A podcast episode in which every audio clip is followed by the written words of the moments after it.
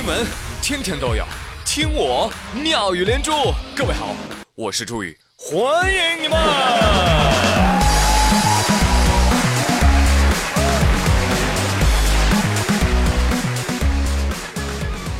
朋友们，考你们一个问题啊，你看昨天啊是世界睡眠日，对吧？对呀。那今天是什么日子呢？这想不出来吗？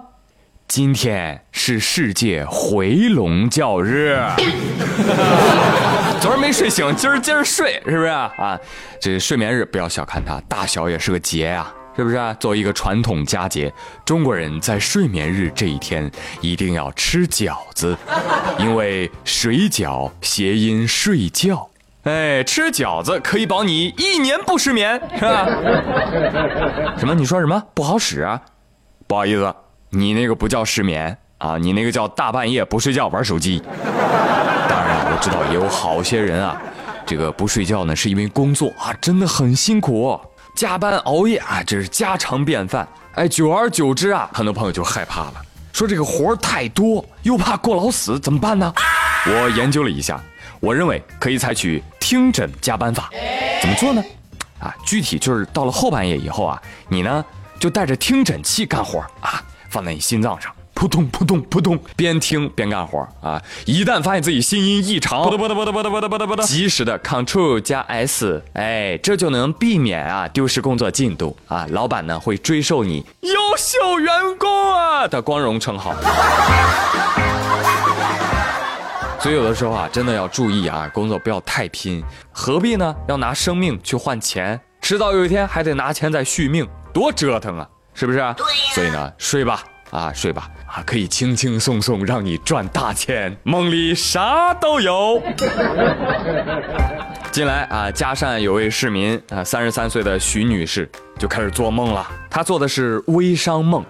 前不久呢，她加入了一个群，这个群叫“成功学交流群”。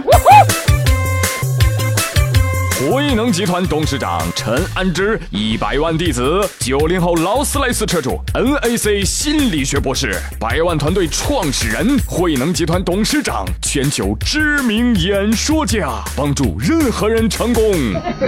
徐女士加了这个群，立马就有一位二十五岁的上海某企业董事长主动加了徐女士的微信。你好，是徐女士吗？我是祝你成功公司的董事长，同时呢。我也是心理学博士，我的团队百万人呐。呃，平时呢我就开开劳斯莱斯啊，今天呢我是特意加你来帮助你成功的，你知道吧？那么你有没有购买我们的成功学课程呢？还没有，那还不赶紧？你想跟成功擦肩而过吗？哎，久而久之啊，徐女士就被他洗脑了。嗯，徐女士甚至觉得哇，董事长好有魅力哦，还跟他谈起了恋爱。前前后后，徐女士给他转了十六万元，最后还向高利贷公司抵押了自己的车。哎，但是这位董事长啊，欲壑难平啊，还跟徐女士要钱啊。这一而再，再而三，这徐女士就发现有点不太对了啊，就报了警。当警方抓住了这位董事长之后，发现，哎呀呵，小弟弟今年多少岁啊？十八。什么学历啊？小学毕业。有没有女朋友啊？要给我介绍对象吗？所以，你不是跟徐女士谈恋爱吗？哦，我有女朋友，我只是利用成功学这个名头骗财骗色。哟，你还知道呢？刑事拘留。朋友们，重点是人家小学毕业，十八岁，有女朋友，你呢？所以以后不要再说零零后小学生了，好不好？零零后都能够出来骗财骗色，推倒八零后了。所以有的时候呢。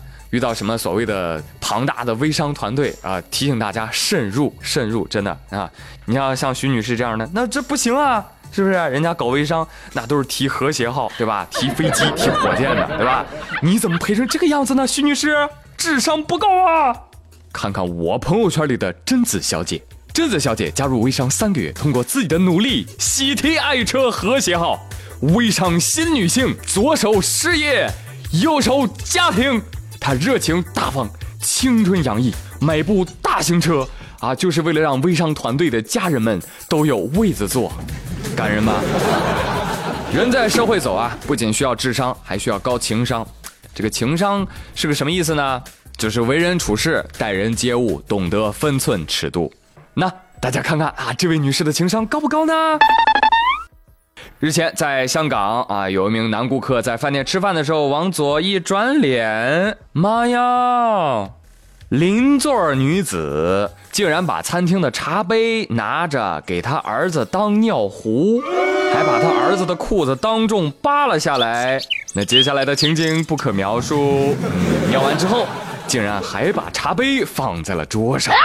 男顾客一看，哇，感到十分恶心，大声提醒店员：“服务员，服务员，来来来来来，这个这个桌子上杯子里面有排泄物，来把它倒掉来。”结果呢，这个女子反而生气了，站了起来说：“关你屁事啊！我告诉你，我还要报警呢。”哎呦，这位女士觉得我很高嘛？报警是为了自首吗？那其实这个男士呢，哎呀，你反应也过激了，是不是啊？这个尿啊，尤其是童子尿啊，在很多人看来那是宝啊，对不对？知识点啊，知识点，尿又叫轮回酒，《本草纲目》中说。尿从湿从水会意也，方家谓之轮回酒、还原汤饮语也。明鹿茸书园杂记卷十三说了，轮回酒人尿也，有人病者食饮一瓯啊，就喝一盆儿，以酒抵口，久之有效啊。跌扑损伤、胸刺胀闷者。尤以用之。Oh no！所以啊，你看人家那万一啊，就就是想喝这个童子尿呢，对不对？你男子你你这样一搞，对吧？你弄得对方人家都不好意思喝了，那当然是要不开心的了，是不是？你这不多管闲事吗？这可能就是护神儿的一种心态体现吧，可以理解，可以理解哈。那所以呢，这位女士接完了，你倒是喝呀。